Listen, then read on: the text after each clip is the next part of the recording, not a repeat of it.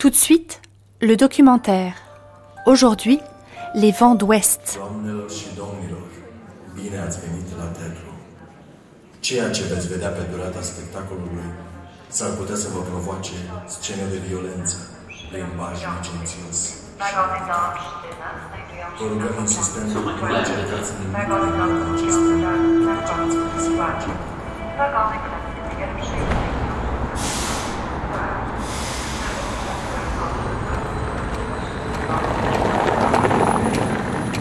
Comment la moindre babiole venue de l'autre côté du mur, de là-bas, devenait un trésor inestimable.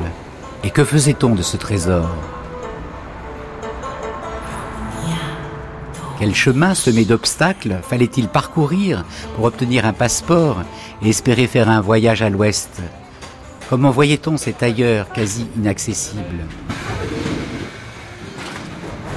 C'est ce que vont nous dire des témoins rencontrés à Varsovie, Cracovie, Berlin, Prague, Budapest et Bucarest.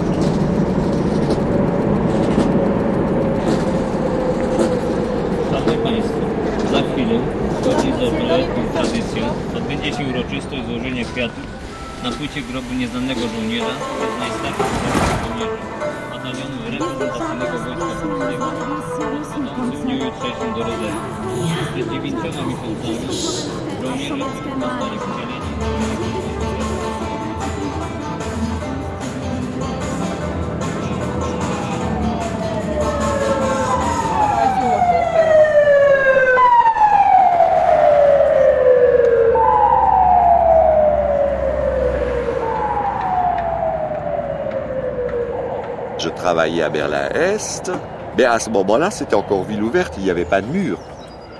Alors vous passiez d'un secteur à l'autre, il y avait seulement des panneaux, c'était marqué, quand vous sortiez de Berlin-Est pour entrer dans Berlin-Ouest, si vous voulez, vous aviez un, petit panneau, c'était marqué Ende des demokratischen Sektors von Groß-Berlin.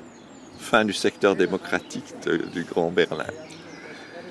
Et puis de l'autre côté du panneau, c'était marqué Anfang des demokratischen Sektors von Groß-Berlin. Voilà. Alors vous aviez deux, policiers euh, à l'est. Bon, je me souviens quand je passais à la Potsdamer Platz, c'était unique parce que il y avait que la rue et il y avait des, herbes qui poussaient là. Et il n'y avait plus de maison puisqu'on avait tout, euh, avait tout enlevé, on avait enlevé les ruines, etc. Alors vous passiez, euh, vous changiez de monde pratiquement dans une espèce de terrain vague avec plein de végétation et il restait que la route.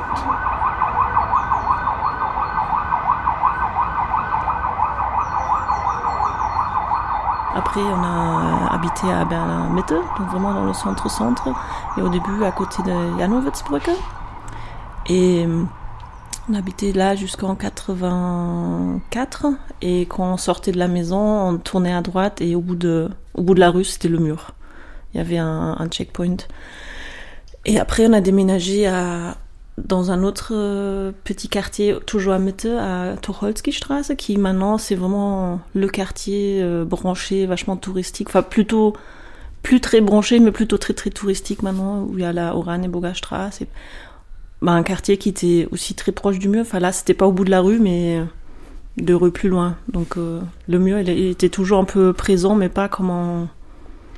Enfin pour moi, c'était pas quelque chose qui me faisait peur ou qui me qui m'a- m'agaçait ou m'angoissait, mais c'était plutôt, je me disais, ok, là c'est c'est fini, là je peux pas aller plus loin et je des fois on regardait quand on regardait la télé, on regardait aussi la télé de l'Ouest et enfin toujours quand il y a quelqu'un qui avait réussi à, s'enfuir ou à arriver à, à l'Ouest, c'était toujours le grand sujet, donc on, forcément on entendait parler et moi je, je me posais toujours la question pourquoi les gens ils Enfin, au lieu de partir, pourquoi il n'y a pas les gens de l'Ouest qui venaient chez nous? Parce que dans ma perception que moi j'avais, c'était à l'Ouest il y avait du chômage, il y avait de la criminalité, de la drogue et tout ça, et chez nous il n'y avait pas ça. Et donc je me disais que la vie ici c'était quand même beaucoup plus paisible et, mieux, donc je, je comprenais pas pourquoi les gens ils, ils partaient, pourquoi il y en a pas d'autres qui venaient chez nous quoi. Et Voilà. Nö, das gab reguläre Übergänge, reguläre Grenzübergänge hier in Berlin. Viele Grenzübergänge. Checkpoint Charlie, da wo ich wohnte, der Grenzübergang Chausseestraße, wo ich gearbeitet habe. Ich habe in der Geschwulstklinik der Charité gearbeitet. Da gab es den Grenzübergang Invalidenstraße und unsere Klinik, die Geschwulstklinik, war Grenzklinik. Je travaillais dans un hôpital qui s'appelait Geschwulsklinik de la Charité. C'était le passage Invalidenstraße. C'était des, frontières.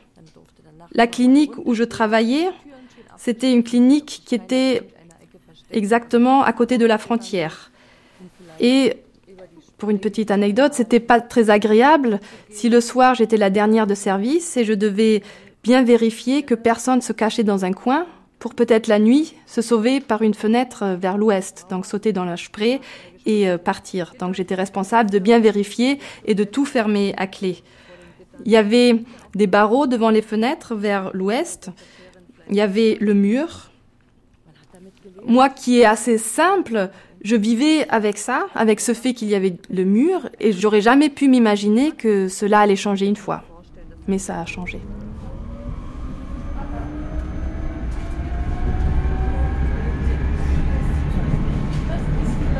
Vous receviez aussi la télévision ouest-allemande? Äh, Ja, äh, im Gegensatz zu Dresden. In Dresden ist nur 70 Kilometer entfernt von Chemnitz, von Karl-Marx-Stadt. Dort war es nicht möglich, aber in Chemnitz konnte man äh, Chez nous, à Karl-Marx-Stadt, oui, on pouvait. Mais Dresden, par exemple, qui était à 70 km euh, plus loin, on ne pouvait pas.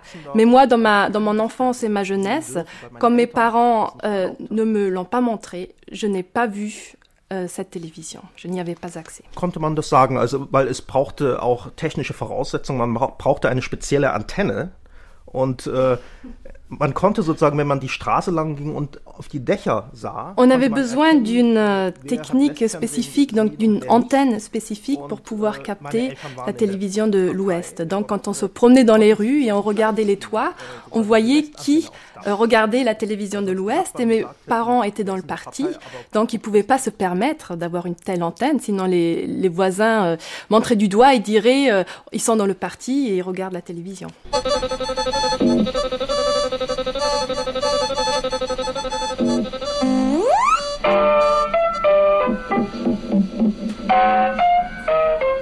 Nous, on n'avait jamais eu de la visite à la maison, mais ma grand-mère euh, maternelle, elle a neuf frères et sœurs, et la moitié des sœurs et frères, ils habitaient à l'ouest. Et un frère, il a atterri aux États-Unis après la, la, la, guerre.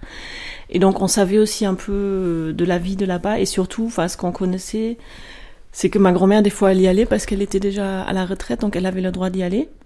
Parce que les gens retraités avaient le droit Oui, quand ils avaient la famille. Et avant d'être retraités, c'était très très dur d'avoir une permission d'aller voir euh, quelqu'un. Et c'était toujours dans le cadre de visite dans la famille. On pouvait pas aller juste comme ça, dire tiens, j'ai envie de visiter euh, Paris ou Barcelone. C'était pas possible. Et on pouvait vraiment passer la frontière seulement si on avait de la famille, une invitation de la famille. Et encore avec ça, il fallait demander une permission. Et donc ma grand-mère, elle avait le droit d'y aller de temps en temps quand quelqu'un avait ses 50 ans, ses 60 ans, un mariage ou quelque chose comme ça. Et donc des fois, quand elle allait, elle nous ramenait des, des choses, comme un petit peu, bah, du chocolat, des chewing-gums aussi. Et des fois des vestes de pluie qu'elle avait achetées à Aldi ou quelque chose comme ça. Enfin, et aussi toujours elle ramenait des sacs des supermarchés. Et je m'en souviens une fois, j'avais mis mes, mes affaires de sport dedans pour aller à l'école et j'étais obligée de tourner le sac, enfin de retourner pour pas qu'on voit l'insigne de des choses euh, qui venaient de l'Ouest. Enfin, c'était moi, je trouvais ça un peu bizarre. Mais après...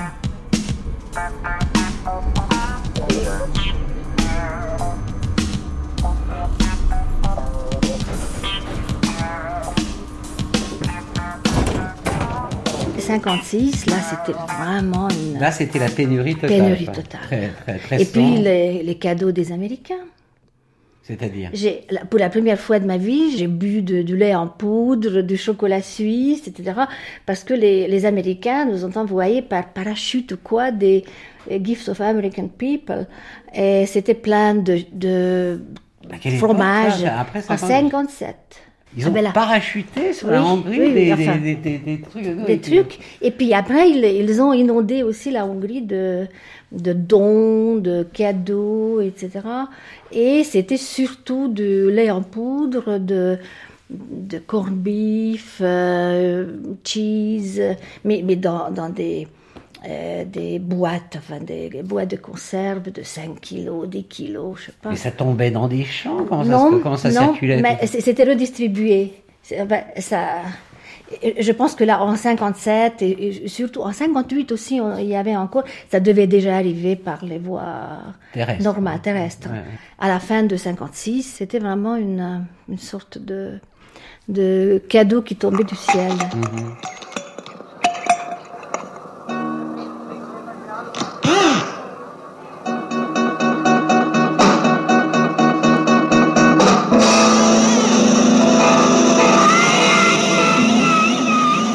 Coca-Cola, c'était le rêve.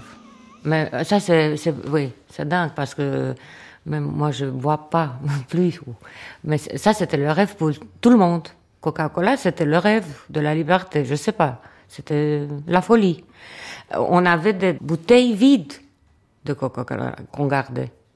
Ou une bouteille vide de whisky que tu gardais comme ça, comme, euh, je sais pas, comme quelque chose de fantastique.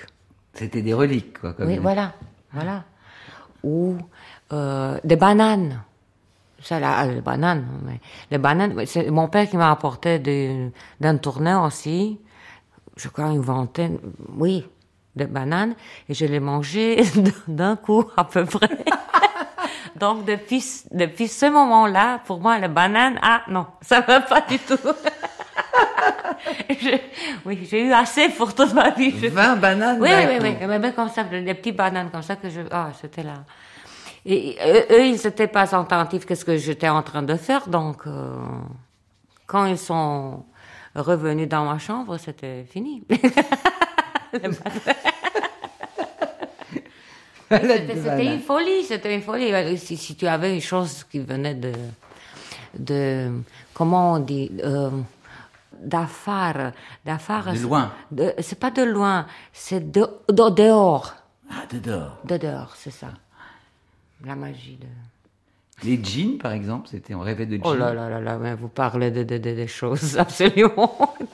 oui, mais qui avait des jeans? Qui, pouvait avoir. Et moi, j'étais dans, dans une famille, euh, dans une situation assez, assez bien, parce que mon, comme il était un grand comédien, et il avait cette occasion, mon père, de, de euh, aller euh, à l'étranger avec des films ou, je sais pas, du théâtre. Donc moi, j'étais quelqu'un qui, vraiment, j'avais de la chance. Mais un père de jeans, ça c'est ça, c'est. Non, c'est l'Oscar. L'Oscar. ouais.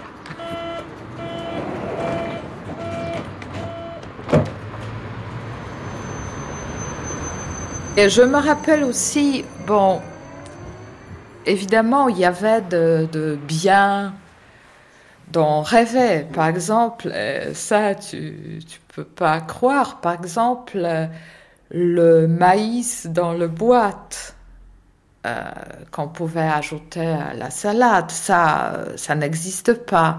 Alors on apportait de l'étranger ou quelqu'un venait nous offrait une boîte de thon ou une boîte de de maïs et après je me rappelle la voir et penser est-ce que c'est déjà ce moment pour l'ouvrir? Est-ce que ces invités méritent de la salade au thon avec du maïs ou pas? Et je me rappelle aussi, euh, mais ça c'était dans des années 70 je pense, il y avait deux Françaises qui sont venues, euh, qui habitaient chez nous, chez, chez moi,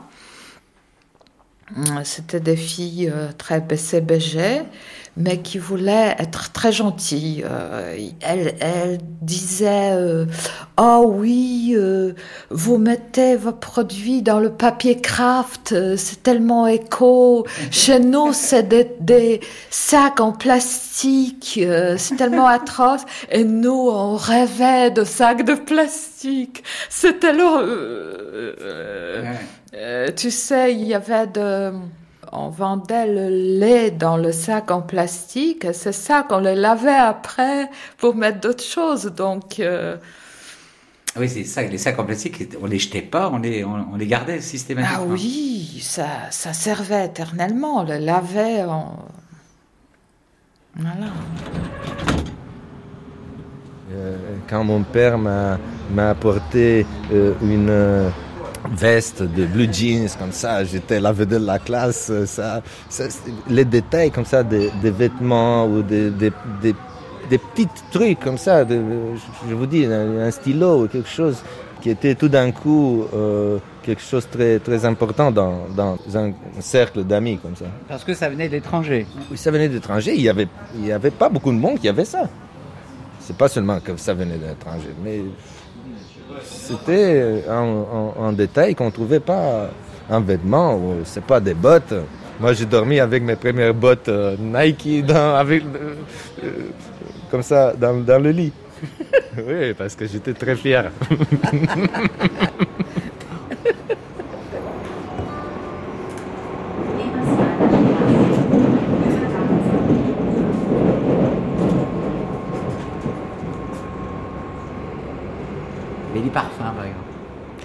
Ah, les parfums. Mais les parfums, c'était des cadeaux que maman recevait des, amis de Paris ou quand elle a été une fois, parce que c'était euh, possible pour mes parents de sortir, mais pas ensemble.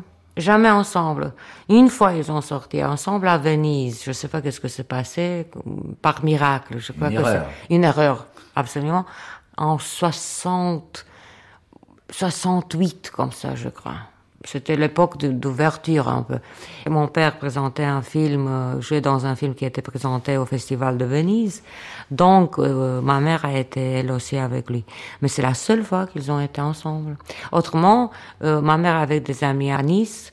de temps en temps, elle, elle, venait de là. Et quand elle venait, ça, les parfums, c'était régal, le régal.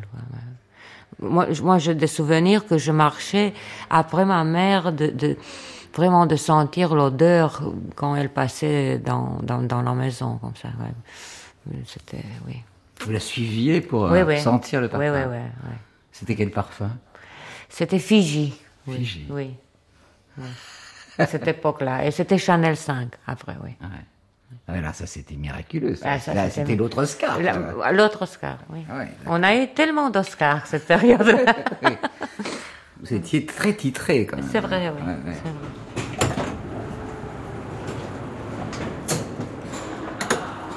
Donc, tu disais que il y a des choses importantes qui viennent de France euh, dans la vie polonaise, par exemple. Oui. Euh, bah écoute, euh, à partir d'Astérix, en terminant par un Bardotka, qui est donc un soutien-gorge que portait Brigitte Bardot. Et qui est arrivé quand? Qui est arrivé dans les années 60. Il y a par exemple tout ce qui tourne autour des fromages. Par exemple, dans les années 70, il y avait un fromage polonais qu'on appelait fromage type fromage. Certes, pour fromage. Euh, j'ai découvert en, préparant ce livre des, des, éléments fort intéressants, par exemple sur la chanson française.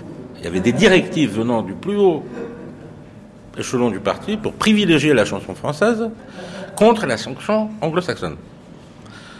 Premièrement, pour contrecarrer le blues et le rock, mais de l'autre côté parce que certains chanteurs français, notamment un certain Yves Montand de l'époque, mhm. euh, avaient des affinités euh, de gauche, de communistes, je dirais quand même, hein. de sympathistes, de compagnons de route. Rappelons-le que le premier concert de Montand en Pologne devait avoir lieu en 56 euh, c'est d'ailleurs écrit quelque part, euh, Montand a eu quand même certains doutes après l'intervention de l'armée rouge à, Budapest. Il est parti à Moscou, il a vu Khrouchtchev, il a eu un entretien assez dur avec Khrouchtchev, et en 57, il est venu en Pologne. Euh, alors, le premier qui constitue un vrai danger pour le communisme en Pologne, c'est Gérard Philippe, Fanfan la Tulipe, qui arrive ici. Euh, il était au théâtre national populaire, c'est un truc quand même assez communiste, donc euh, accueilli ici avec sympathie par le régime. C'est 53 ou 54, hein, c'est tout juste après la mort de Staline. Et as le rapport du flic qui écrit euh, Ouais, mais c'est quand même pas totalement dans la ligne que des foules de jeunes étudiantes euh, grand-mère euh, ouvrière fasse la queue devant l'hôtel pour avoir un autographe de Gérard Philippe. C'est un phénomène qui n'est pas totalement dans l'esprit communiste.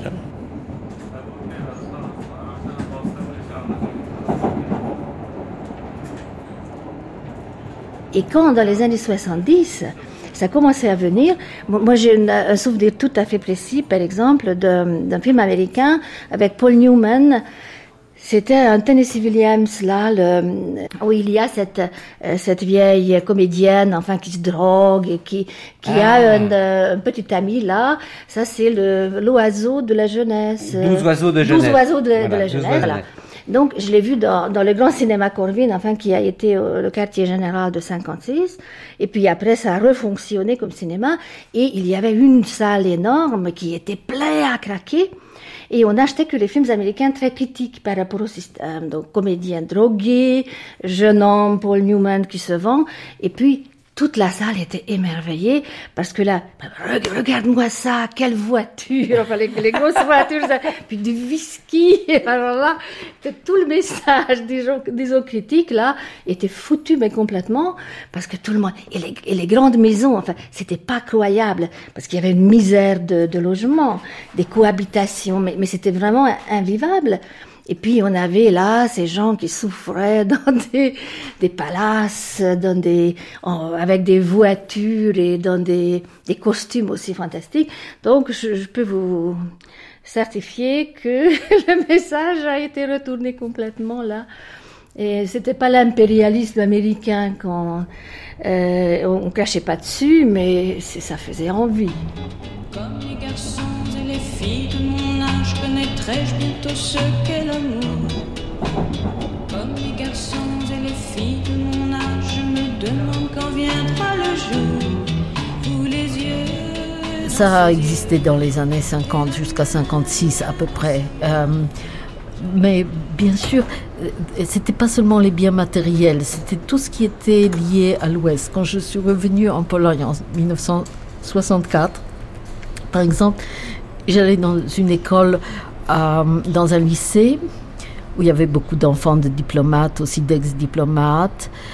Euh, un lycée pour les enfants des élites polonaises. Toute l'école est accourue pour que je euh, leur chante les chansons qu'on chantait en France. Et j'étais vraiment la vedette de l'école. Je, je, je, connaissais quelques chansons de Françoise Hardy. vraiment.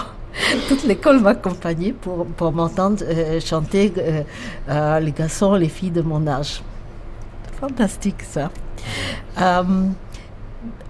donc vraiment, il y avait une soif euh, de sortir, euh, sortir euh, de, derrière le rideau de fer. Et vraiment, on été très, très verrouillés quand même. Chaque chose qui était liée à l'Ouest ou qui, qui, permettait de sortir du bloc où on était enfermé était très choyé, était très prisé. Quelqu'un, par exemple, quelqu'un savait cuisiner un plat. je ne savais pas faire la cuisine, euh, mais je savais euh, à peu près faire euh, deux ou trois plats français qui n'étaient pas vraiment français. Je pouvais inviter des amis avec ça et, et faire la fête.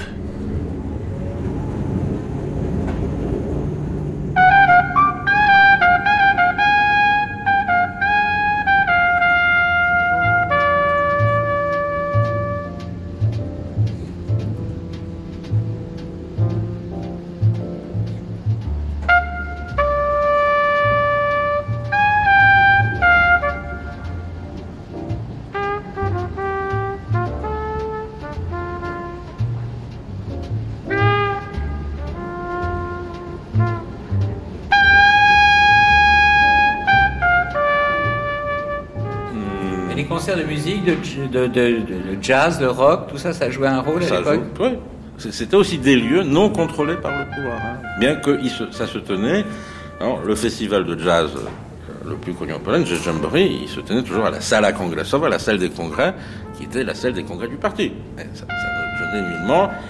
Mais c'était là où il y avait lieu en 65 le concert des Rolling Stones, c'est là où était euh, venu chanter Johnny Hallyday, voilà, bon.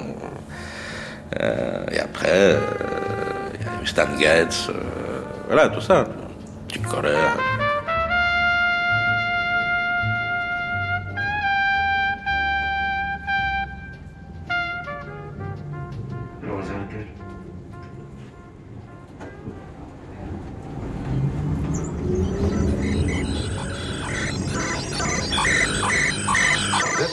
daily pierces the Iron Curtain with the truth, answering the lies of the Kremlin and bringing a message of hope to millions trapped behind the Iron Curtain.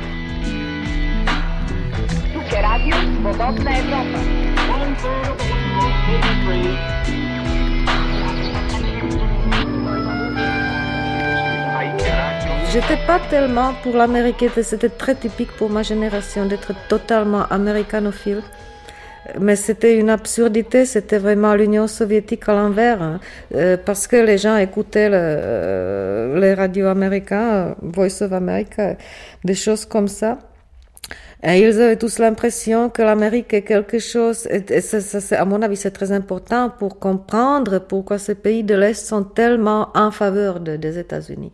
Parce que pour les gens qui sont aujourd'hui au pouvoir, l'Amérique, c'était quelque chose de positif et indivisible. C'est-à-dire, euh, Zappa, c'était très bien. Euh, le film Easy Rider, c'était très bien. Kissinger, c'était aussi très bien. Reagan, c'était aussi très bien. Il, il absolument, il pouvait pas, mais comment il pouvait, avec l'information qu'ils avaient, comprendre que c'est un pays qui est grand, où il y a beaucoup de tendances et tout ça. Ils n'étaient pas dit tout simplement, c'était l'Amérique, c'était super et c'était tout.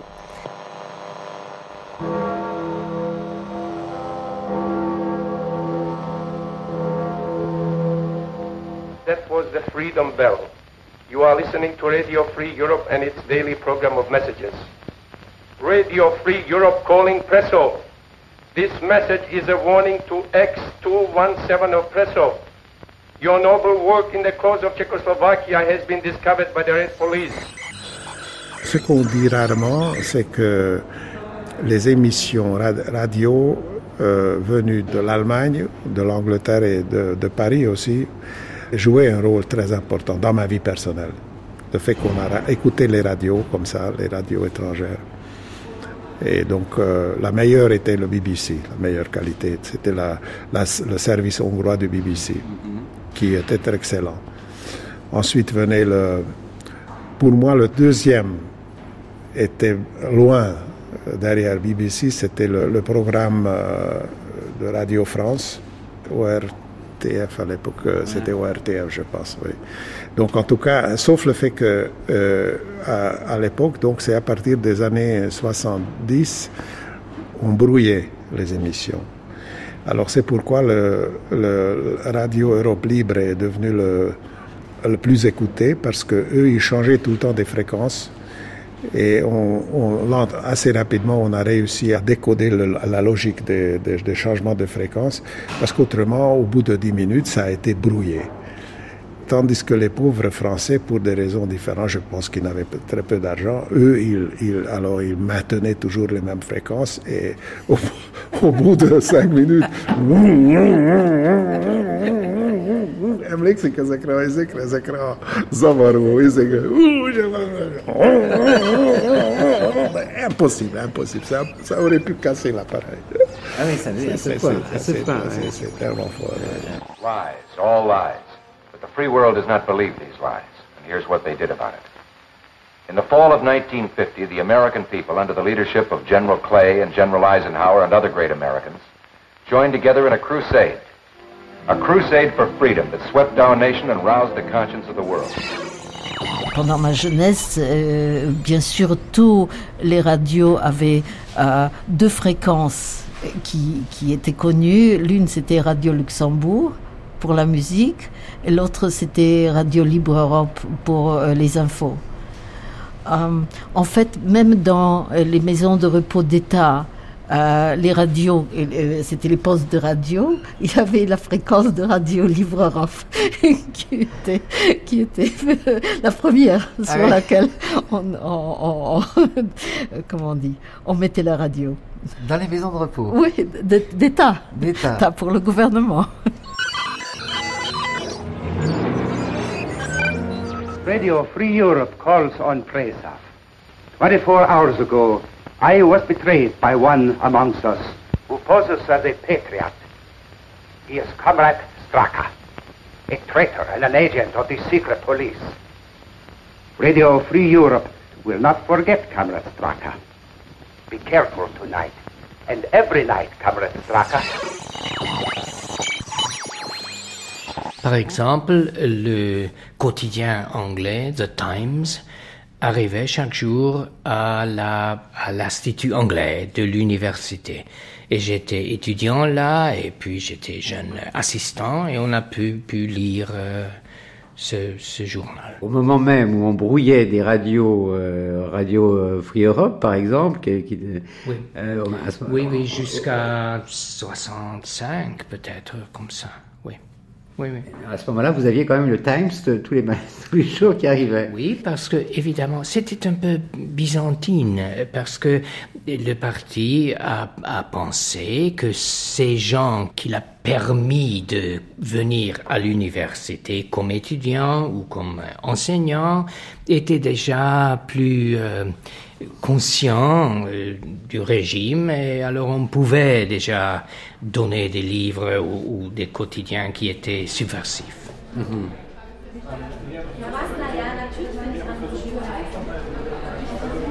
Je crois que ce qui me euh, manquait vraiment, c'est l'aspect physique des villes que j'aurais aimé visiter, euh, sentir, de, de, de, voir de près, de parler avec les gens, d'écouter tout ça, les aspects sensuels de, de l'étranger, pour ainsi dire. Alors, je pouvais lire presque tout ce que je voulais ça, ça durait, puisque c'était un peu long, demander les livres et attendre qu'ils arrivent, etc. etc. Euh, mais euh, cette interdiction de, de se déplacer seulement quelques, centaines de mètres de l'autre côté, c'est quelque chose de, ah, absurde. Hein. Et pour ne pas devenir fou, on, s'arrange, on, essaye de, de l'éclipser un peu, hein, de, faire drängen, de refouler ça. Et je crois que les Berlinois, c'était des champions du monde dans le refoulement. Parce que, Ceux qui, ne faisaient pas, qui essayaient de, de s'évader, euh, qui très très courageux ou très très désespéré. Euh. Comme le dit le protagoniste du roman de Jens Sparschou, le roman s'appelle Fontaine d'appartement.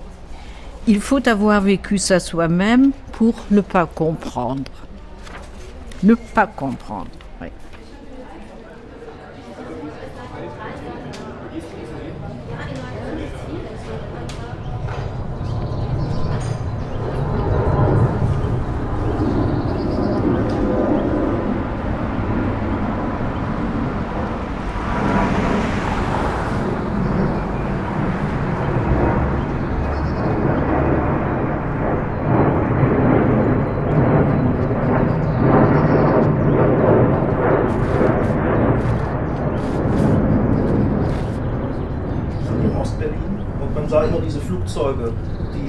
West-Berlin landen.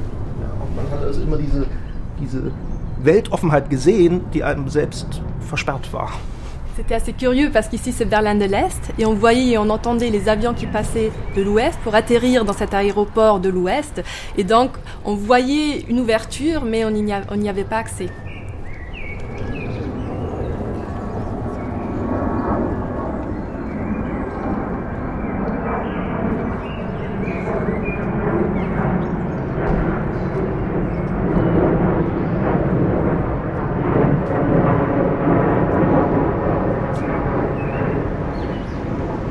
Que, bon, Pologne, la différence avec des autres pays de l'Est, c'était aussi que de temps en temps, on le, régime nous a donné le droit de partir à l'étranger, de, voyager, si on avait une invitation de quelqu'un de, dehors.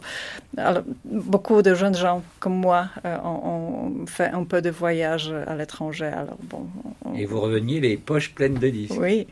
Oui. Je me rappelle la première fois que je suis allée moi-même en France, c'était en 85. Euh, J'étais avant même euh, dans une groupe. Euh, alors j'avais, je sais pas, 200 ou 300 francs. Alors je, dépensais tout sur le disque de, la première journée. Après, je mangeais que de, de pâtes. Euh, mais bon. mais il y avait les disques. Bah oui. Et c'est vous vous souvenez les disques que vous avez achetés Oui, c'était. Ah, je crois que c'était euh, The Cure. Je, me rappelle aussi que c'était l'année de Je marche seul de Jean-Jacques Goldman. Euh, ils ont, et aussi de Tina Turner, We Don't Need Another Hero. Mhm. tout ça Oui. Vous êtes revenu avec tout ça Oui, oui.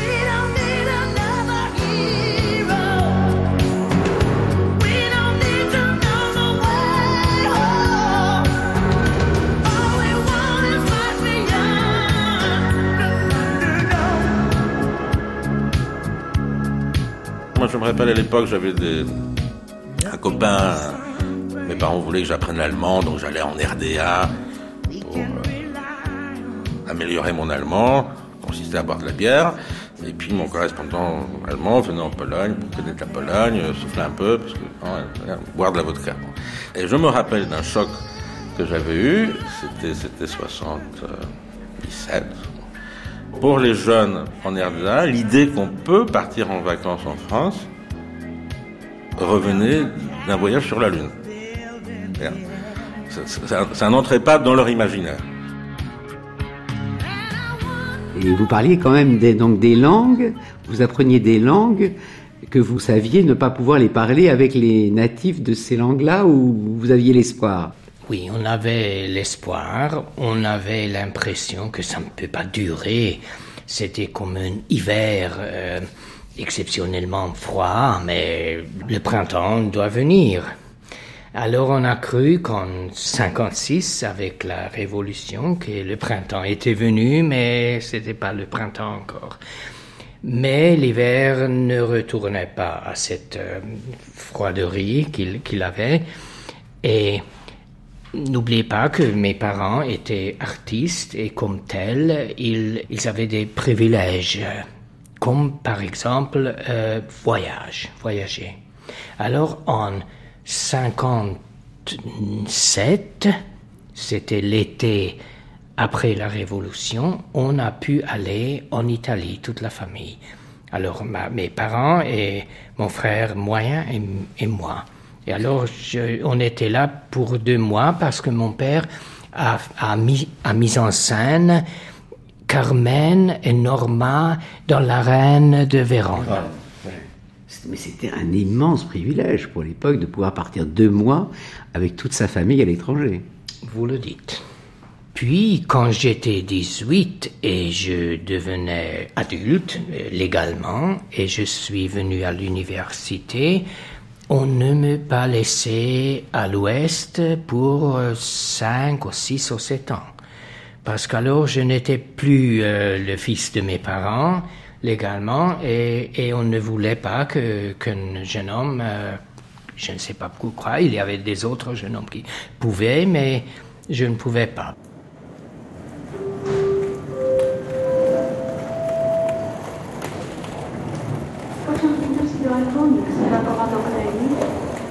Przesyła do Malbork Gdańsk, Sopot stoi na torze pierwszym, przy peronie drugim.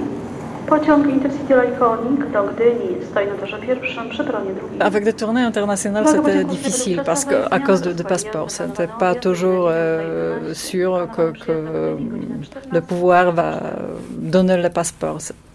C'est une phrase en polonais, donner le passeport, ça, veut dire que les passeports ont été empruntés aux gens pour une période exacte, qu'il fallait les rendre euh, tout de suite après le retour. Euh, ils ont été valables juste pour euh,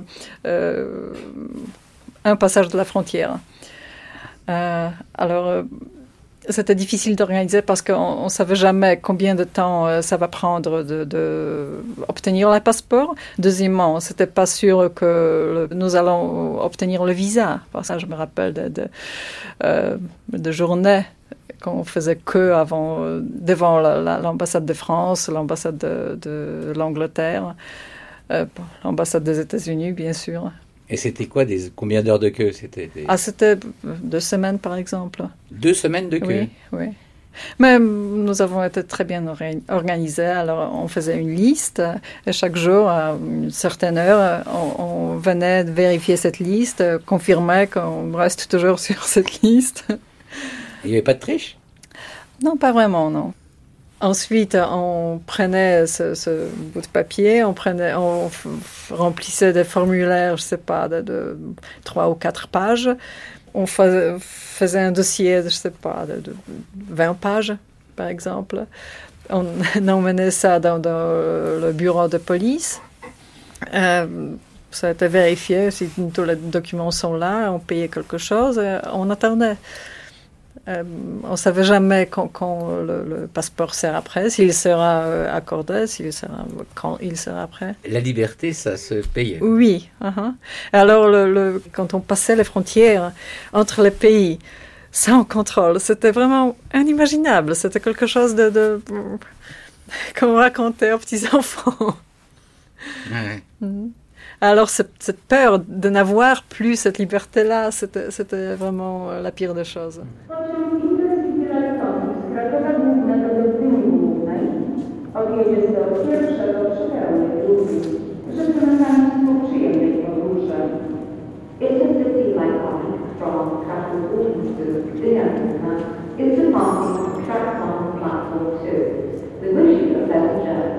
Depuis 75, je ne reçois plus mon passeport. Parce que si je veux partir en France, euh, à chaque fois, on me dit, ben, c'est très bien, mais vous allez nous signer ici quelque chose. Et le truc devient à tel point humoristique qu'en 78 ou 19, je ne me rappelle plus, je connais déjà le mécanisme, donc j'arrive euh, euh, au bureau de la police pour récupérer mon passeport, et on me dit, non, non, vous allez monter au deuxième étage. Bon, moi je dis, bon, je connais l'histoire, je rentre à la maison. Une demi-heure après, il y a trois flics en civil qui se pointent avec mon passeport à la maison en me disant, mais monsieur Fribès, mais on a votre passeport là, vous voulez pas signer? Toi, t'as pas signé, mais il y en a qui ont signé. Oui, mais, mais maintenant on fait, on fait le procès à des scientifiques euh, qui ont signé, mais ça signifie signer rien. Euh, moi, à l'époque, j'étais jeune résistant, je, pouvais ne pas signer. Puis je, m'en foutais si j'allais repartir en France ou pas. Mais pour, pour d'autres personnes, euh, je ne jetterai jamais la pierre à, un jeune mathématicien qui, ayant la possibilité de partir pour une bourse aux États-Unis, mais signent ce qu'ils veulent, quoi. Bon. L'important, c'est qu'ils ne nuisent à personne. moi, j'avais intériorisé le catéchisme. On signait qu'on ferait des rapports, des choses, enfin des, trucs habituels, quoi. Euh, en vérité, le jeu, il était que tu signes quoi que ce soit. À un moment, le type est là, vous signez au moins la feuille que vous avez euh, été questionné. Moi, je dis, je signe rien. Parce qu'il y, avait, pas le décalogue, mais, les cinq commandements de la vie dans le communisme, que tu connais pas, mais qui, sont bons à rappeler aujourd'hui. Premier commandement, tu ne penses pas. Si tu penses, ne le dis pas. Si tu le dis, ne l'écris pas. Si tu le cries, ne le signe pas. Mais si tu le signes, ne fais pas d'illusions.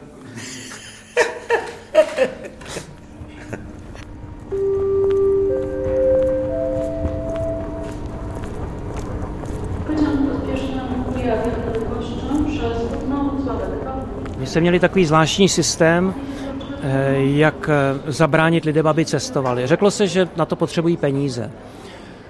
A o ty museli požádat v bance. En Tchécoslovaquie socialiste, quand on voulait vraiment voyager, si je vous parle pas des pays, euh, des pays de l'Est où on pouvait vraiment voyager, il fallait avoir une autorisation. Pour l'autorisation, l'État euh, vous disait qu'il fallait avoir de l'argent. Il fallait demander à, la banque et la banque répondait non, il n'y a pas d'argent. Donc ceci dit, les gens normaux, entre guillemets, les Tchèques, ils pouvaient pas vraiment euh, faire leur voyage.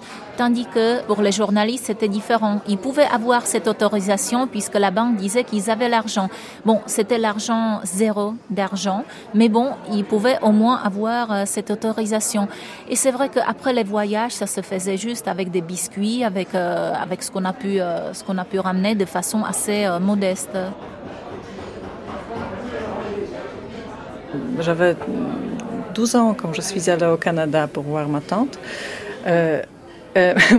quand je téléphonais à la maison, c'était en 70, ma première phrase, c'était Maman, il y a tout dans le magasin ici. C'était pas vraiment c'est le bon pays, le voyage se passait bien. Non, il y a tout dans les magasins. C'était vraiment inimaginable. C'était quelque chose. Bon, on ne comprenait pas vraiment la pauvreté dont nous, avons vécu euh, cette année. C'était vraiment dur à, vivre parce que, bon, même si euh, nous avons obtenu des passeports, euh, nous n'avons pas eu le moyen de, de, quelque chose. Bon, comme je vous ai dit, je, suis allée en France avec 300 francs, je dirais. Euh, j'ai dépensé 200 francs pour euh, des disques. Euh, pour 100 francs, j'ai vécu en France pendant euh, deux mois, je crois. Bon. Et vous n'aviez pas envie de vous acheter des, des, des fringues des, des eh ben, Si, mais je n'avais pas de l'argent. Oui.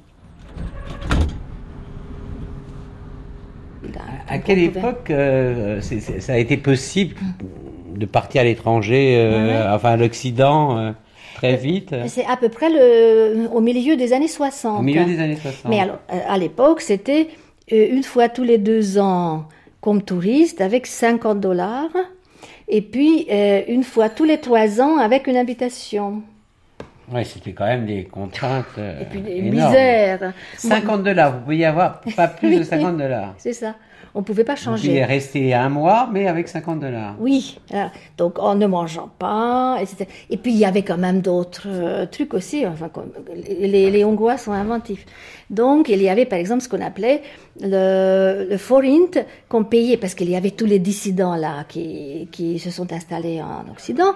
Donc euh, on, cherchait les, les parents de, de gens enfin, qui vivaient en Occident et on euh, on euh, achetait des, francs ou des shillings euh, à eux, et puis on payait en forint là aux parents ici. Ah, d'accord. Pour, euh, puis on, habitait chez eux, enfin il y avait toute une solidarité d'entraide aussi. Pour, ou bien j'ai vu pas mal de spectacles parce qu'il y avait des Hongrois là au théâtre des Champs-Élysées ou à Garnier et qui faisaient entrer les, les compatriotes aussi, enfin, heureusement. Une solidarité comme ça. Oui, oui, oui, internationale aussi. Mais enfin, mais c'était quand même la misère. Hein. Donc, je déteste le salami, par exemple, parce que là, pour euh, survivre, là, on partait avec des euh, de, gros bâtons de salami, et puis on en mangeait tous les jours, enfin, en achetant que du pain, par exemple. Tiens, vous avez, oui, vous, les voyages en Occident, c'était salami. Salami, Nescafé et, et 50 dollars.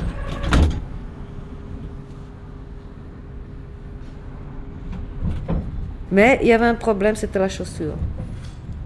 C'était un problème éternel parce que tout le monde qui est arrivé de l'Est, qui a franchi le rideau de fer, était immédiatement reconnu à cause de ses chaussures. je me rappelle, mon mari et moi, finalement, on a pu voyager en Italie, c'était en 87.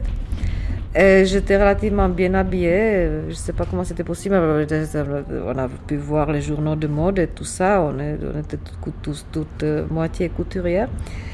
Et là, à Rome, on a pris un café sur une terrasse. Et soudain, je vois une dame qui me regarde et qui regarde mes pieds.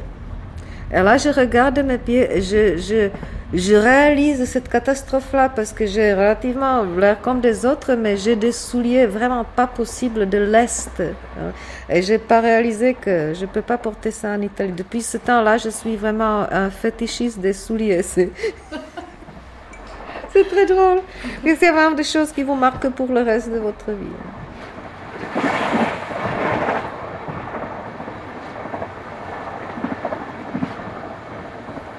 Par exemple, nous étions en Allemagne nous avons perdu toujours deux, trois membres de notre groupe qui restaient en Allemagne ou au Danemark. Euh, alors, euh, j'étais obligée de... Je ne savais pas qui. Pourquoi.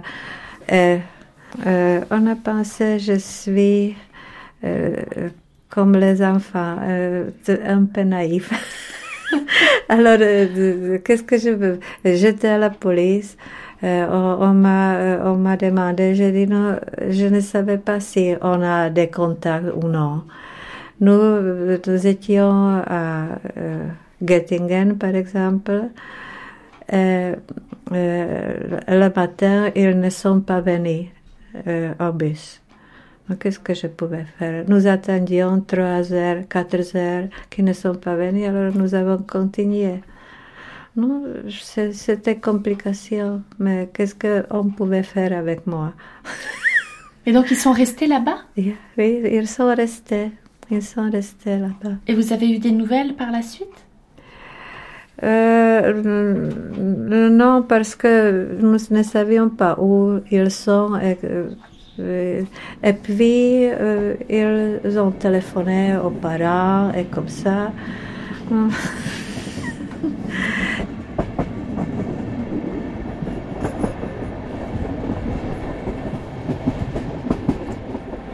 Vous savez, il s'agissait aussi de, choses vraiment très drôles.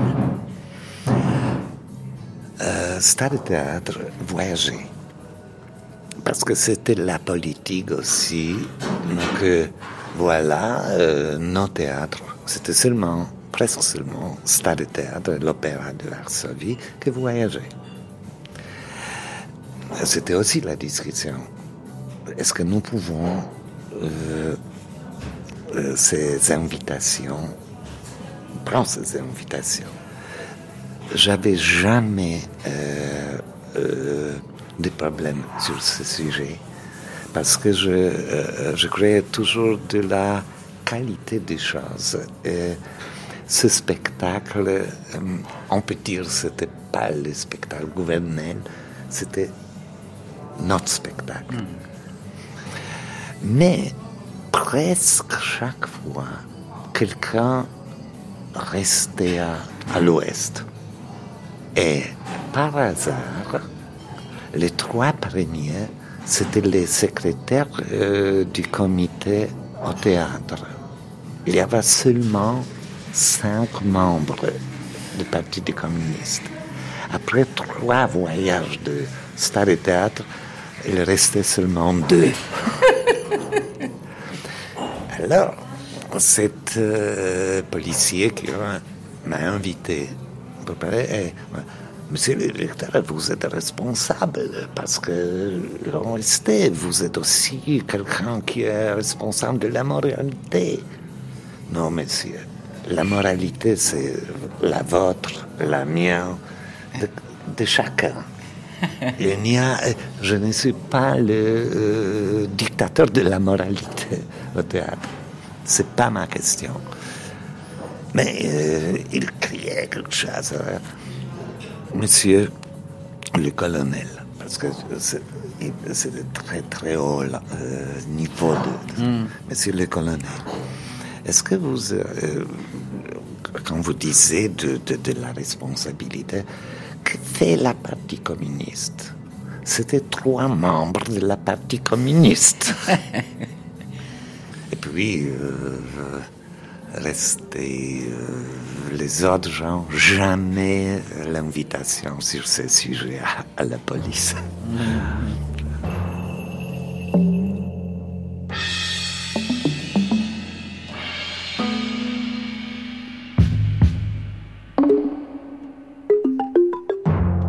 C'était Vent d'Ouest avec par ordre d'apparition René Genet, Francesca Albrecht, Petra Novakovsky et Joachim Lehmann, Klaus Löser, Ilona Kovacs, Oana Pelea, Barbara Nika, Félix Alexa, Marcin Fribes, Maria Kruszkowska, Teresa Predeczkowa, Georgi Kranasztoj, Adam Nadajdi, Birgita Burmeister, Camilla Serra, Zbigniew Fiala, Stania Wejgowa, Stanislas Radwan.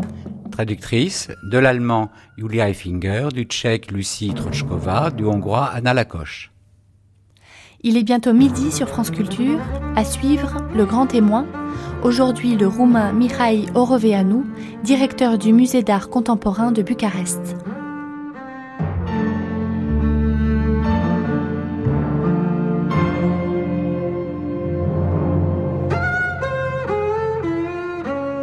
Alors d'abord, monsieur euh, Mireille Oroveanu, où sommes-nous? Ah, On est dans une euh, petite partie du Palais du Parlement, dans le musée d'art contemporain, le musée national d'art contemporain de la Roumanie. Alors c'est une euh, institution nouvelle, créée il y a cinq ans. enfin, au mois d'octobre probablement, ce sera l'anniversaire. Euh, c'est que l'allocation est plutôt détestée par euh, les, gens du monde de l'art, de la culture. Euh, Pourquoi? Parce qu'elle est laide. elle est laide et elle représente, c'est le symbole de la dictature. Avant, qu'est-ce que c'était avant que vous soyez là, avant qu'il y ait le Parlement? Avant que c'était la maison du peuple. Dans, même dans une de nos salles, il y avait l'appartement privé de, de, la famille euh, Ceausescu et aussi l'appartement de l'hôte euh, de, de, Ceausescu, deux appartements de protocole, quoi. Il n'habitait pas là, mais il a surveillé pour euh, plus d'une dizaine d'années la construction de très près. Alors, euh, d'habitude, on, accuse seulement une petite dame que c'est elle qui a eu le projet. C'est faux, parce que c'était en, fait une armée d'architectes, de presque 300 architectes qui ont travaillé ici. Et je crois que cette dame euh, qui maintenant est très fière de son bâtiment, qui a été membre du, du Parlement dans la enfin, législation passée, elle, euh, elle se considère comme le principal auteur. Personnellement, je sais que c'est pas vrai, du fait que je connais les architectes qui ont travaillé ici. Eux, c'était des professionnels qui, bon, s'accommodaient avec la situation, ils n'avaient rien à dire de plus. Euh, du fait qu'ils étaient obligés de le faire. Euh, c'est un effort où tout le monde a participé, même les artistes. Ce que euh, généralement les, gens ne, savent pas précisément, mais il y a eu des artistes qui ont fait des fortunes en travaillant dans ce bâtiment-là parce qu'ils ont dû décorer tout, c'est-à-dire des toutes sortes de, de, décorations pariétales, des, même euh, les poignées de, des portes, les caches radiateurs, les, euh, les plafonds décorés. Vous avez été à l'intérieur de l'autre côté pour voir un peu la différence. C'est très lourd dans un style euh, qu'on peut pas identifier. Nous, on dit le style euh, Corée du Nord, comme ça. C'est plutôt parce que lui, il a été impressionné de son voyage en Chine et en Corée du Nord, et après ça, après les années 70, et il a commencé, après le, le tremblement de terre, il a eu l'occasion de démolir une surface probablement égal que, même plus que deux arrondissements de Paris, le, Bucarest historique, c'était le euh, monticule ici de l'arsenal, du, vieux arsenal. Il a tout démoli pour euh, faire euh, la, voie de la victoire du socialisme. Les, gens de Bucarest nommaient ça, cette zone, le nouvel, la nouvelle Beyrouth. Et la voie, c'était la voie de, la victoire du socialisme sur Bucarest. et enfin, euh, tous ces bâtiments-là, euh, à la chute de Ceausescu, n'étaient pas finis. Même aujourd'hui, ce bâtiment-là n'est pas encore fini. Il, reste probablement 20% qui doivent être, enfin, terminé d'une façon ou d'une autre. Ils ont, du fait que le bâtiment du Parlement était complètement négligé parce que ça n'avait qu'un rôle de parade, le Parlement de temps de Ceausescu, alors euh, ils ont décidé, une dizaine d'années après la chute de Ceausescu, de transformer ce bâtiment dans le Parlement. Et alors, il y a la Chambre des députés d'un côté, je vais vous montrer à l'extérieur par la fenêtre, de l'autre côté, c'est le Sénat. Bon, autour, il y a 42 hectares de terrain désert. C'est quelque chose d'apocalyptique parce que dans cette zone, il y avait le stade de, de l'Académie d'éducation physique et sport.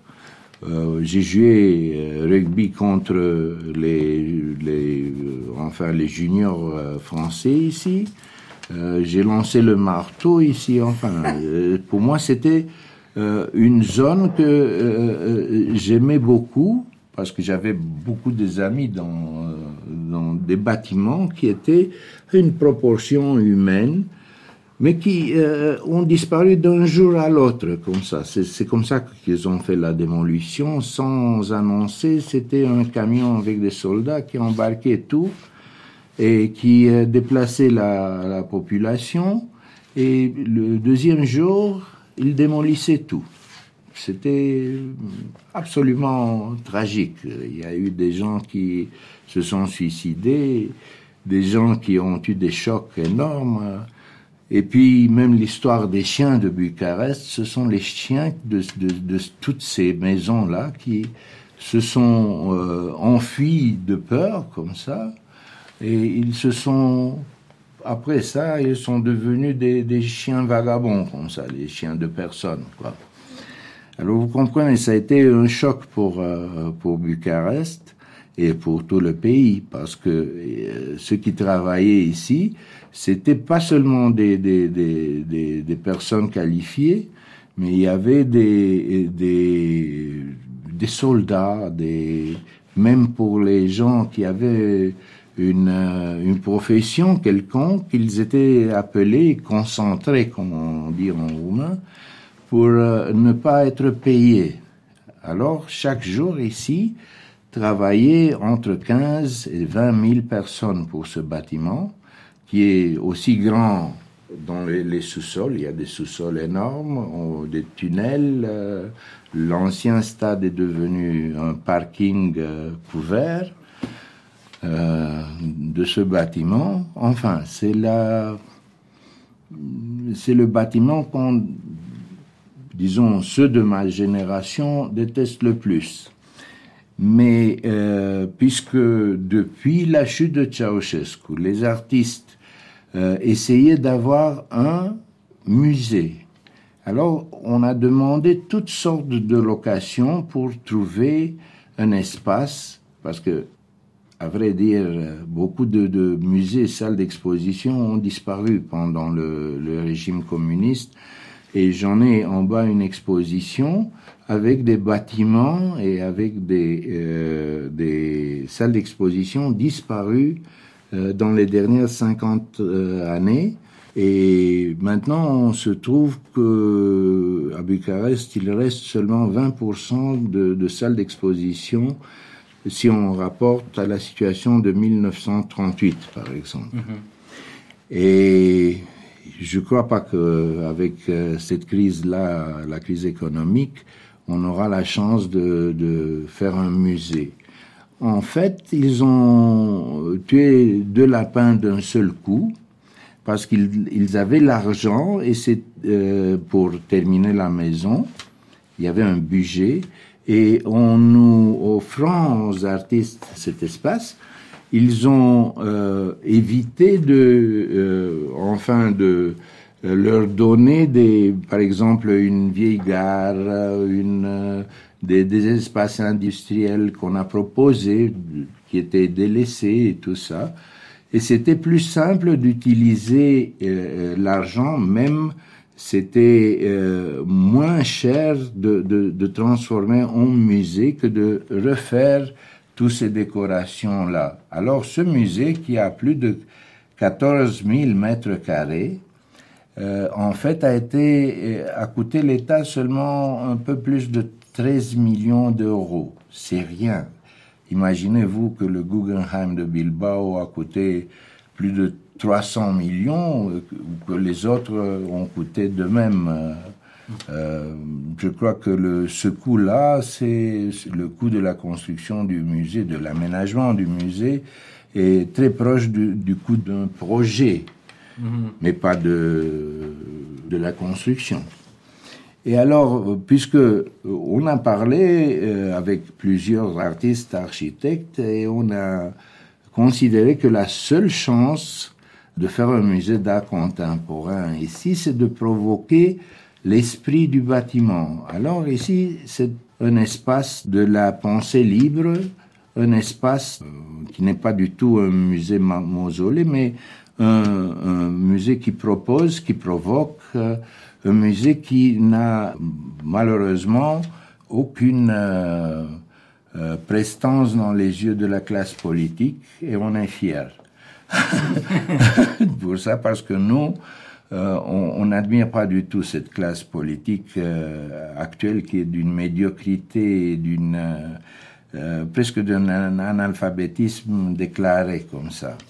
Mais ça, c'est une autre histoire. Vous, allez découvrir vous-même ce qui se passe en, à Bucarest, en Roumanie, avec cette classe politique, parce qu'il n'y a pas un, conflit entre les idéologies même s'ils euh, considèrent qu'ils sont des idéologues, mais euh, ce sont des, anciens euh, de la nomenclature communiste, des gens de la seconde, seconde mhm.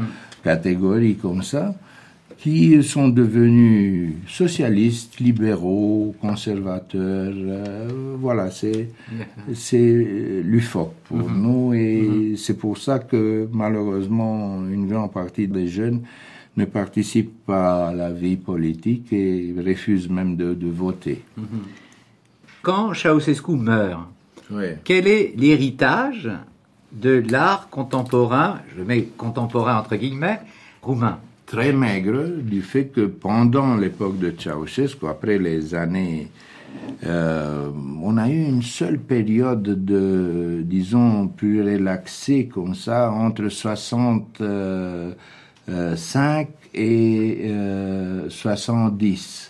C'était le moment où dans toute l'Europe de, l'Est se, passait quelque chose. Alors, euh, même des artistes roumains ont eu la possibilité d'exposer euh, par exemple à Paris, de, de, de gagner quelques prix euh, comme à la Biennale de, des jeunes à Paris ou d'avoir des expositions en Angleterre, en Écosse, avec l'aide galériste euh, important pour nous qui s'appelle Richard De Marco, qui a fait les premières grandes expositions représentatives de l'art vraiment contemporain à l'époque.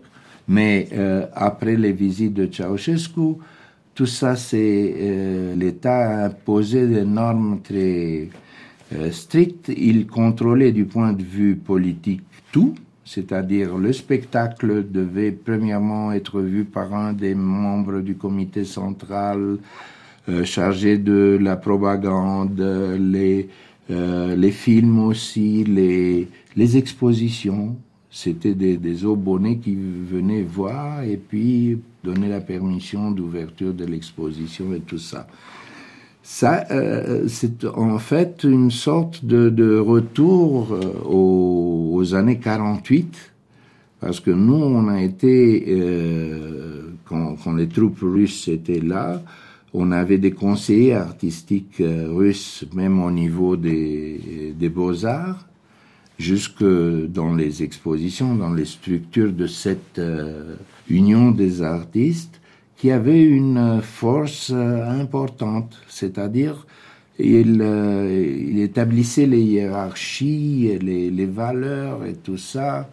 Et puis il y avait une pression plus que politique, c'était une pression économique, sociale. Il, savait très bien comment presser les gens, s'encadrer dans leur courant idéologique. Dans la dernière période euh, du culte de la personnalité de Ceausescu, ça est devenu absolument euh, euh, comme ça, du fait que les expositions faisaient seulement des portraits présentés à un certain moment, seulement les portraits de, de Ceausescu. Alors, dans les dépôts du musée se trouvent plus de 2400 portraits de Ceausescu dans toutes les situations. Avec l'armée, avec les constructions, avec euh, le métro, avec euh, l'agriculture. Lui, il savait tout. Euh, c'était le gourou qui savait le mieux, le bien, le mal. il avait le monopole du, du tout. Voilà. Est-ce que vous envisagez un jour de faire une exposition de ces 2400 portraits? Oh, Toutes les portraits, les unes sont énormes, de, 10 mètres carrés, non. C'est qu'on ne peut pas les exposer, mais un de mes collègues, euh, on a déjà fait quelques expositions polémiques en utilisant ces fonds-là. Par exemple, un de mes collègues a fait une exposition euh, sur euh, bon, on a plusieurs fois exposé des toiles avec Ceausescu, mais je crois que la plus intéressante a été faite par un de mes collègues qui a trouvé la solution euh, de, de mettre entre les murs, c'est-à-dire entre le mur original et le mur de musée, il y a un espace d'un mètre. Il a mis tous les tableaux là, à l'intérieur, pour avoir une queue, parce que le queue c'était quelque chose de très important. Il y avait une discipline, il y avait une, une euh, psychologie de la queue qui attendait quelque chose. Alors, tous ces gens-là ont, parcouru l'exposition dans un espace d'un mètre, mètre vingt, comme ça, en regardant de, presque en touchant ces toiles-là. Ça a été très amusant. Mais est-ce qu'on peut dire qu'il y a une sorte de paradoxe ou logique roumaine à ce que le musée d'art contemporain soit dans ce bâtiment coréen, néoclassique. Néoclassique, c'est trop dire. c'est faire beaucoup d'honneur. Oui, c'est faire beaucoup d'honneur.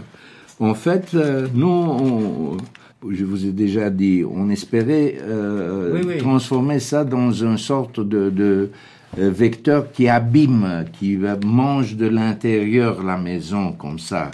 Mais malheureusement, ils ont compris, alors ils nous ont coupé l'argent. Ils, euh, ils nous avaient promis, par exemple, de faire euh, une entrée séparée. On l'a pas eu. On nous a dit, bon, on est en guerre, les Roumains sont partout avec l'OTAN. Il y a une loi le Vigipilate. Euh, vous avez vu à l'entrée, il y a des filtres. Ils m'ont dit, bon, même au Louvre, il y a un filtre, même partout maintenant dans le monde. Mais ça se sent la euh, tension. Et euh, nous, dans nos plans et dans le projet initial du musée, c'était tout différent. C'est-à-dire, c'était une zone très amicale d'introduction avec des, euh, une, sorte de, de, musée de sculpture euh, dans la nature, comme ça, avec un, une sorte d'amphithéâtre, avec des euh, cafétérias, avec des, des, petites galeries, avec des dépôts ouverts pour le grand public et tout ça. On n'a pas obtenu ça. Ils nous ont dit votre autorité se limite à 9 mètres avant l'entrée. Et avec ça, on a bien compris qu'on est coincé ici. Bon, on va voir, de, parce que dans ce moment-là, c'est pas la culture la priorité, et même euh, on préfère de ne pas être discuté par ces gens-là qui sont la honte de, des hontes de, de tous les Roumains, ceux qui sont nos voisins. Alors on est ici pour les embêter, c'est très clair, pour, euh, pour euh, avoir absolument le, le, contraire de ce qui se passe de l'autre côté. Mmh. Est-ce qu'il y a des fantômes dans ce musée Oui, il y en a des fantômes. Les plus, euh, euh, ceux qui ont le plus peur, ce sont les gens de, des services euh, de, de, enfin de protection qui pendant la nuit ils disent tout le temps il y a quelqu'un qui marche qui c'est amusant. J'ai passé quelques nuits ici on a même un petit film avec des, des, des ombres qui se je, je, pense que probablement il y a des, des entrées secrètes ou quelques députés qui se sont perdus dans leur espace parce que c'est vraiment c'est dingue là-bas. Si vous vous allez voir euh, combien de, il y a des centaines de mètres à parcourir d'une salle à l'autre comme ça. C'est c'est amusant, mais c'est triste. Mais quoi faire avec ce bâtiment-là? Parce que autrement, le démolir, ça va coûter plus que. Enfin, mais qui sait? Il n'y a pas de, de, il y a plusieurs euh, euh, solutions, mais pas une seule solution. Mm-hmm. Ce que c'est très important, c'est que c'est probablement à Bucarest la seule institution de culture qui peut essayer de remplir ce gouffre énorme d'informations parce que il y a une différence entre les autres pays socialistes et la Roumanie. Euh, jusque dans les années 68, on avait accès à quelques journaux. On pouvait trouver Le Monde, L'Observateur, Combat, les lettres françaises. Alors on était assez bien informé du temps de mes études, par exemple. Après ça, dans les années 70, euh, tout ça a été coupé. Alors, on a eu comme source d'information des revues d'art de Hongrie, euh, Serbie, Yougoslavie, c'est-à-dire Pologne, c'était les plus importantes. Alors, on savait un peu plus, mais dans les années 80, ils ont coupé même cette possibilité. Alors moi j'étais, par exemple, j'étais abonné à deux revues polonaises. Ils m'ont dit mais non, on n'a plus d'argent pour euh, pour changer pour vos abonnements. Vous n'auriez euh, pas d'abonnement. De plus, des livres, ça a été une tragédie avec les livres, car les livres ne pénétraient pas. Je me rappelle que ma femme a eu euh, l'occasion d'aller à l'étranger, il est euh, revenu avec Chaucer, une, euh, deux volumes illustrés de, de Canterbury Tales. Mhm. Et il a été confisqué à la douane du fait qu'il était porno. Les contes de Canterbury étaient porno. voilà. C'était comme ça. Alors, nous, quand quelqu'un pouvait apporter un pari match, alors il prenait de l'argent tu devais donner, donner par exemple 10 lei pour l'avoir deux heures, comme ça. C'était du point de vue information la, et documentation, toutes les bibliothèques de Bucarest, à la chute de Ceausescu, s'arrêtaient dans les années 60 euh, euh, où, enfin, il y avait assez peu. Il y avait seulement quelques bibliothèques spécialisées, l'académie. Après ça, ça a été le désastre. Ils ont coupé tout. Mais, tout ce que vous dites, euh, c'est vrai que les, histoires des portraits, enfin, tout, tout, tout, toute cette absurdité de la, du régime, de la sécurité, de, de, ce bâtiment où nous sommes, qui, une, était une gigantesque absurdité, euh, le plus monumentale absurdité du monde peut-être. On se dit que le Pérubu était un enfant de cœur à côté de, de Ceausescu. Mais, ce, ce, système, c'était des salles de, de, réunion énormes, gigantesques, de presque 2000 mètres carrés. Euh, il avait un bureau, par exemple, ici. Il, avait, il avait un bureau énorme, euh, de probablement 400 mètres carrés. Il avait euh, un boudoir de plus de 100 mètres. Et il avait un living de, je crois, 500 mètres carrés avec euh, deux cheminées. Je me demande pourquoi deux, mais des, cheminées énormes. Probablement, il, voulait s'asseoir chacun dos au dos comme ça, chacun avec son cheminée. Hein. C'est à cause de Staline. Oui, qui sait? Staline, il en avait quatre. Bon, c'était vraiment pour nous, c'était absolument lufoque. Et à l'intérieur, c'était des, des petites cabanes pour les constructeurs qui n'avaient pas euh, euh, sur un étage qu'une seule toilette euh, improvisée. C'est-à-dire le sa santé ici après, enfin, dix ans, c'était atroce, quoi. Parce que tout ça était présent.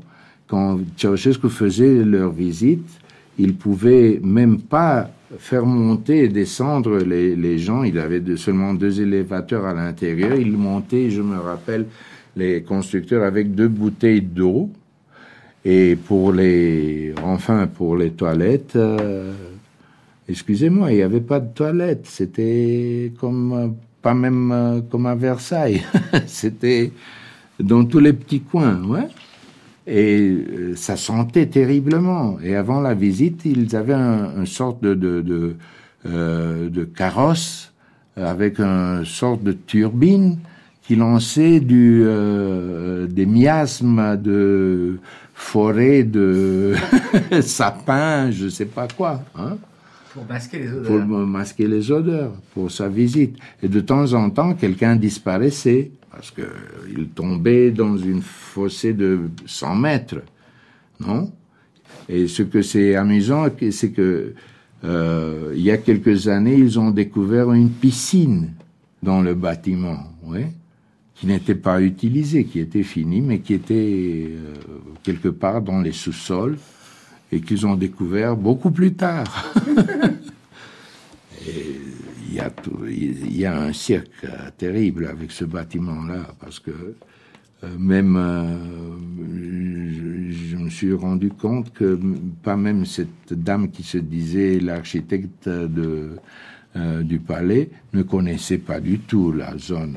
Elle, est, elle, a été aussi surprise que moi quand elle est entrée ici.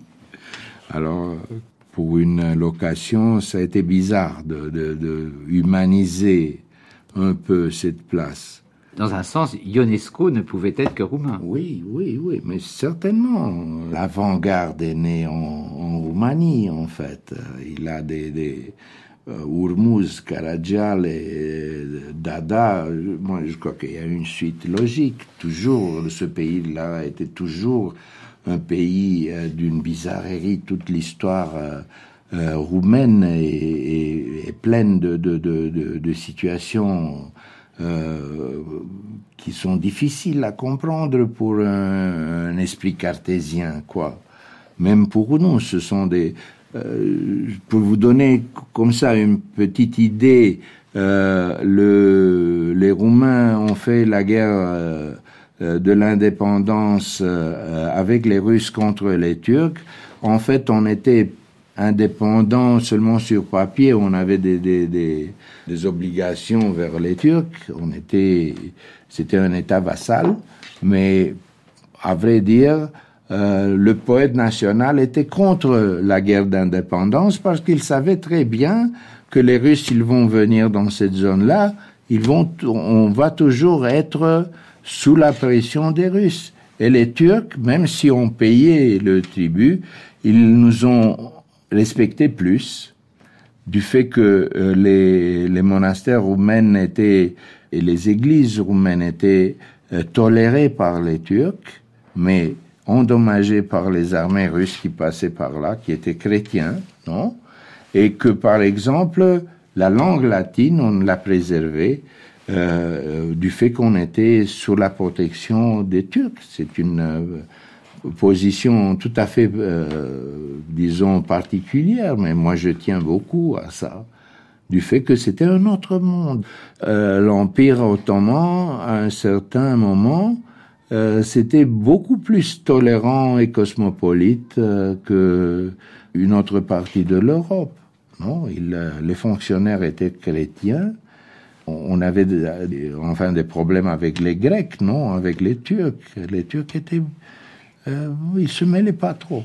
Hein? Donc vous êtes pour l'entrée de la Turquie dans ah oui, ah oui, oui. Les, les, Turcs, euh, ils ont fait des progrès extraordinaires et on doit, je crois que s'ils entrent dans l'Union européenne, ils ont une chance de, de, de offrir un exemple de, de pays laïque euh, qui peut se tenir euh, dans une autre position face à la pression islamique. C'est très important. Mm-hmm, mm-hmm. Kemal Atatürk, Mustafa Kemal a été un personnage que j'aime beaucoup il a très bien compris de quoi s'agit-il.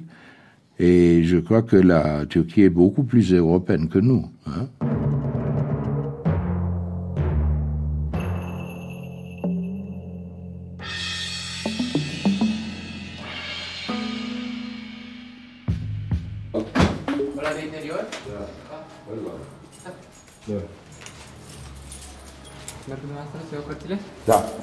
Dar nu știu cui să le dau.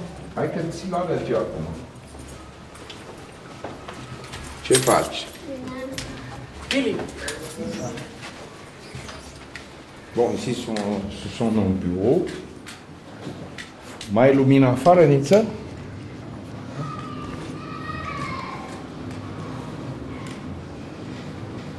Je ne sais pas s'il y a assez de lumière pour vous montrer le fameux escabeau qui reste en place depuis une vingtaine d'années.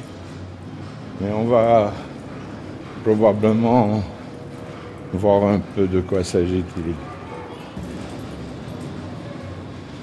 Ah, il fait un peu trop noir, mais vous pouvez voir. À droite, par là. Un, échafaudage. Un échafaudage, voilà.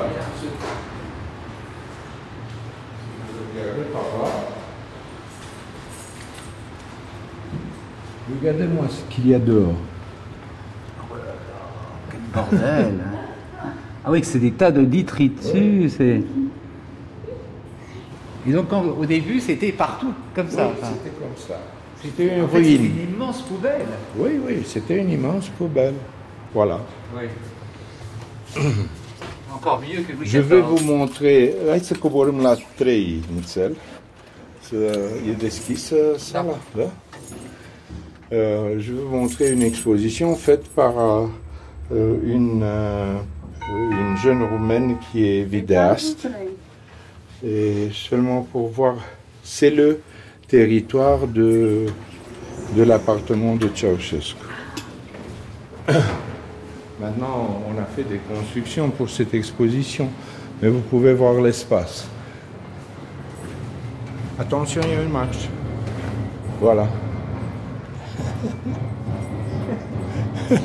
Ça, c'est une danse populaire Dans les ours, alors de l'ours, oui. Ce sont des peaux d'ours. C'est pour le Noël.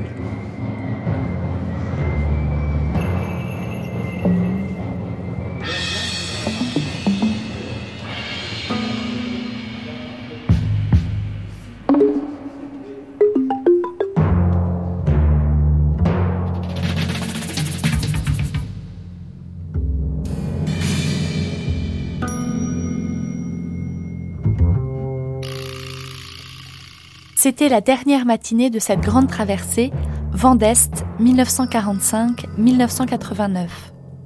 Prise de son, Fabien Gosset et François Rivalan.